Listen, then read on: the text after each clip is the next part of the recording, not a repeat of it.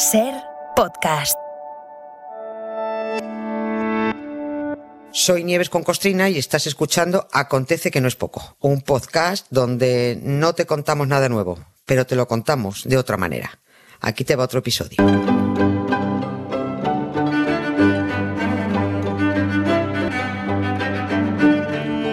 Hola Nieves, buenas tardes. ¿Qué tal, Carla? ¿Qué Buenas tal? tardes. Muy ¿Cómo estás? contento de saludarte como siempre. Igualmente. Hoy en nuestro paseo por la historia vamos a, vamos a contar un episodio bélico que ha sido llevado al cine.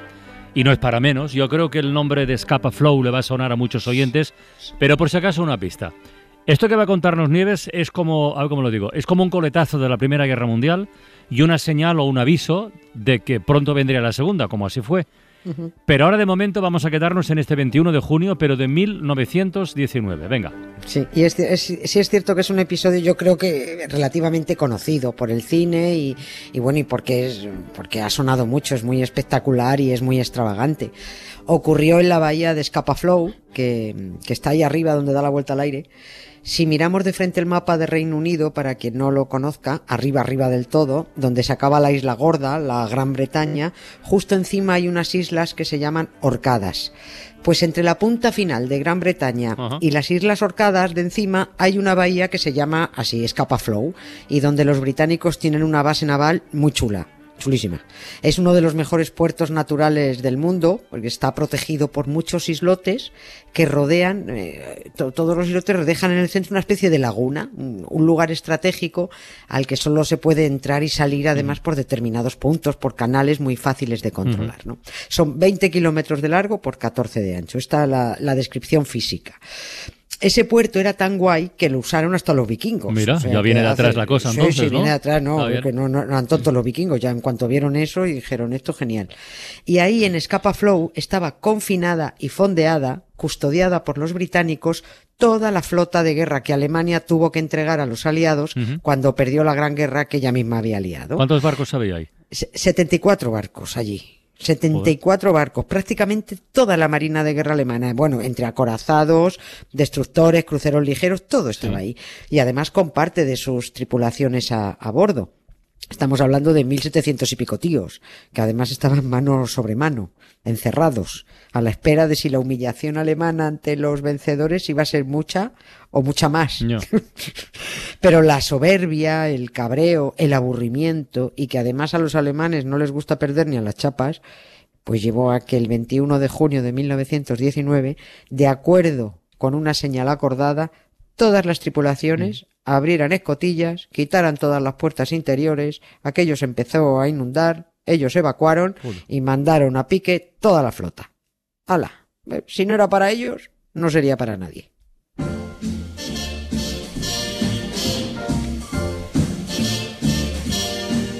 Somewhere beyond the sea, somewhere waiting for me. My lover stands on golden sands and watches the ship that goes sailing. Somewhere No sé yo si es la canción más adecuada para lo que estamos contando, pero da igual, da igual. Suena Pero muy bonita, bien, es bonita. Suena muy bien como siempre. Oye, de todas formas estaba pensando con esto que contabas, 1700 tíos mano sobre mano. eh, no, no, no- no parece una buena idea haber mantenido a las tripulaciones encerradas en los buques. Que, que por cierto, ¿cuánto tiempo llevaban allí? ¿Fue una cosa de Pues, días o de semanas? Que va, no, no, imagínate desde finales de noviembre de, Ah, de 1918, desde que se firmó el armisticio. Mucho tiempo para meses. pensar. Hombre, claro, es que si tú dejas a todos esos tíos a, a bordo de sus barcos sin hacer absolutamente nada, salvo darle vueltas al coco, cabreados unos, desmoralizados otros por haber perdido la guerra, pues no puede salir nada bueno de ahí.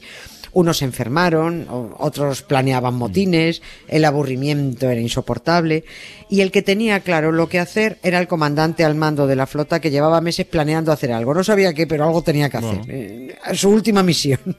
Ludwig von Reuter se llamaba. Reuter. Mira, antes de ser una agencia Una de agencia noticias, de noticias, fue un señor. efectivamente. fue un señor. sí. Este hombre era un patriota, un militar de esos que rebosan honor por las orejas. Él y sus oficiales sabían que se acordara lo que se acordara en, el, en, en, la paz de Versalles que se estaba negociando, Alemania, aunque regateara las condiciones, tendría que tragar lo más grande, porque es que estaban solos. Y lo que le esperaba a la flota alemana, Reuter no lo quería ni imaginar. No, no se les iba a facilitar una salida digna. Los acuerdos que se firmaran no iban a ser nada honorables. Pero claro, ¿qué leches de honorabilidad, dignidad ni patriotismo? O sea, lo, los que más manosean estas palabras son precisamente los más indignos, los más indecentes y los más crueles. Los alemanes habían provocado una guerra mundial con millones de muertos. Y lo peor, bueno, lo peor es que lo volvieron a hacer 20 años después. Oye, pero estaba pensando hoy, 21 de junio, recordamos el episodio de The Scapa Flow, el Tratado de Versalles debía de estar a punto. Porque Mm. que yo recuerde también se firmó en el mes de junio, ¿no? Sí, pues una semana después. Después. El tratado se Después claro, del- del el hundimiento. 28. El 28, Ajá. el día que se cumplían cinco años del atentado en Sarajevo, que se considera el principio Sí, de sí, la sí, Gran Guerra. Sí, el 28 de junio El del archiduque 14. y su mujer, ¿no? Exactamente, ¿no? Cuando se cargaron a- al, al heredero del, del trono austrohúngaro y a, y a la señora, a, Sofía. 50 países firmaron el Tratado de Versalles después de seis meses negociando cómo evitar que Alemania la volviera a liar en ninguna parte. Y para eso había que quitarles, vamos, hasta los tirachinas. No te digo la- la- el armamento pesado, los ni con un tirachinas te podía fiar de un alemán. Y precisamente porque el alto el fuego, el armisticio, se había firmado pero no se habían acordado aún las condiciones concretas de la rendición de Alemania, era muy rara y muy ambigua la situación de la flota alemana que estaba allí confinada en, en Scapa Flow. Se había firmado el alto el fuego, ojo, pero no la paz. No estaban firmadas las condiciones de la rendición. O sea que los En militares ahí prisioneros de alguna forma se consideraban en el derecho o con el derecho de hacer lo que lo, lo que se pasara por la cabeza, claro. Como militares que eran. Sí, sí. Claro, eso, aquí lo que hemos firmado es un alto el fuego. Pero aquí ni, todavía no nos hemos rendido oficialmente. O sea que, cuidaín. Eh, en Scapa Flow estaban en una especie de limbo. eh, estaban esperando a ver qué pasaba en Versalles. Y ocurrió algo. Al tal Reuter, al comandante, le pasaba en la prensa británica, que este al menos, pues fíjate, por lo menos tenía algo con que entretenerse, ¿no? Y le tradujeron un titular del Times que decía que los aliados le estaban dando a Alemania allí en, en, en Versalles de fecha tope para aceptar los acuerdos de paz el 21 de junio No, mira. que ya no sí, que ya no esperaban más, claro, dijeron ya no esperamos más a que Alemania trague con lo impuesto. N- Y, y además es que Alemania no estaba en condiciones de negociar nada después de la cavialidad. One, two, three. If you close the door, the night could last forever. Leave the sun shine out and say hello to never. All the people are dancing and they're having such fun. I wish it could happen to me. But if you close the door. Claro, que eso que has comentado es muy importante, ¿eh? porque y aclara muchas cosas. Eso significaba que si Alemania no aceptaba firmar la paz en las condiciones que se le planteaban el día 21, pues el día 22 volvían a estar en guerra, ¿no? Claro, claro. Claro, claro, es que... y- es, es que eh, la, la guerra solo estaba parada, solo parada. Y eso mismo es lo que deduce el comandante Reuter, que si el día 21 Alemania no dice amén a los acuerdos de Versalles, la guerra podría reanudarse, aunque Alemania no estuviera en condiciones ni de lanzar un escupitajo. Y además lo primero que le esperaba a Alemania era la invasión de todos, de, de- de- de cabeza. Estaba claro que con guerra o sin guerra, toda la flota alemana estaba atrapada por el enemigo en Scapa-Flow y de allí no había forma de salir.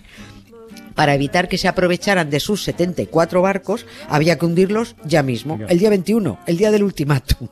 Lo que no supo Reuter, porque a él le entregaban la prensa con cuatro días de retraso, es que el ultimátum de los aliados a Alemania para que dijeran que vale, que sí, que firmamos, lo prorrogaron luego al día 23 y finalmente se impuso la firma de la paz el día 28. Pero claro, esto él no lo supo. De cualquier forma, fuera el 21 o el 23, es que daba lo igual, la flota la iba a hundir. Ya. El comandante alemán pensaba igual que aquel patriotero español que dijo, más vale honra sin buques que buques Ah, sin pues honra. mira, sí señor, igual, igual se, igual se inspiró. Igual Sí, se inspiró. pen- Pensó igual, ¿no? Que ya sabes, otra vez a vuelta con la dignidad y el honor y bla, bla, bla, bla. Toda la flota alemana estaba muy vigilada por la Royal Navy eh, británica. No es que pudieran escaquearse de Scapa-Flow, pero a los alemanes no les podía quitar el ojo de encima, alguna te la podían liar. Y si aburridos estaban unos, pues los británicos lo estaban aún más, porque tampoco sus buques se habían movido de allí en siete meses. Aquel 21 de junio la Royal Navy Navy, perdón, salió de maniobras por primera vez en siete meses para moverse un poco ahí, para desentumecerse, para poner en marcha las máquinas. Se quedaron solo dos destructores vigilando a los alemanes. Ese fue el momento elegido para empezar a hundir la flota. Claro, estoy pensando que si había barcos desplegados para evitar el movimiento de los buques alemanes, eso está muy bien. Pero si no había vigilancia en el interior de los barcos y la gente se podía organizar más o menos como quisiera, bueno, estuvieron o la Royal Navy al completo, tampoco hubiera sido fácil impedir un hundimiento sincronizado, ¿no?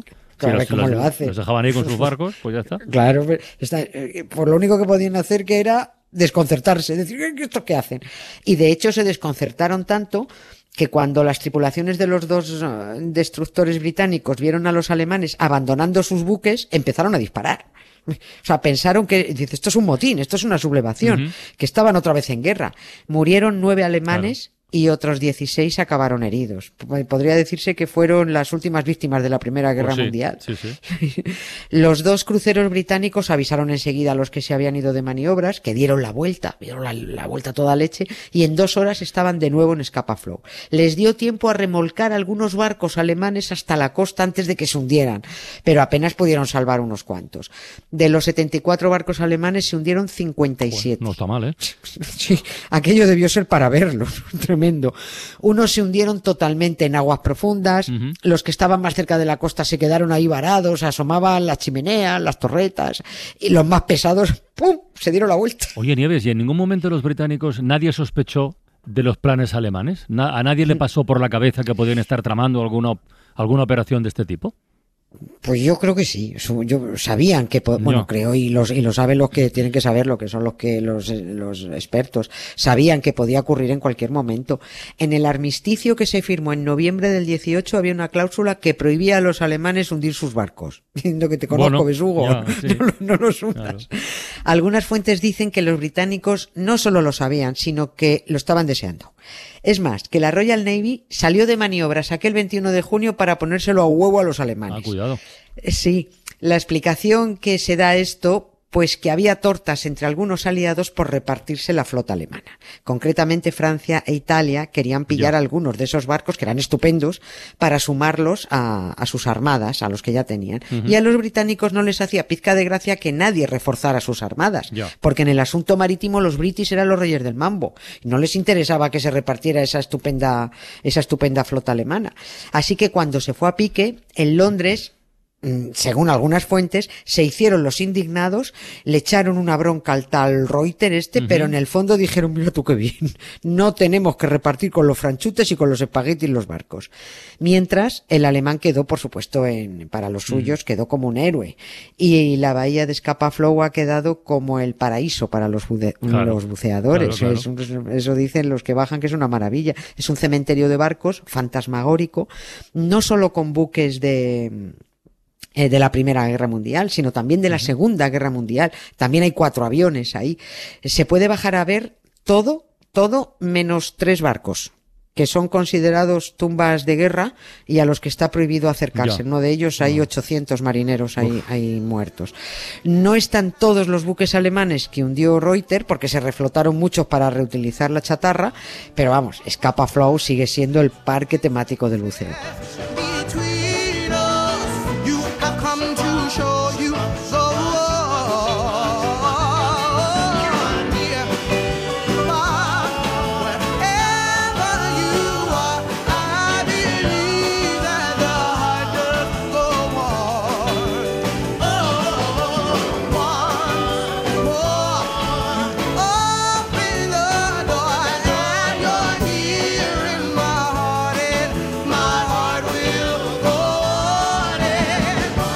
Nieves son Costrina esta mañana, un beso muy grande, como siempre.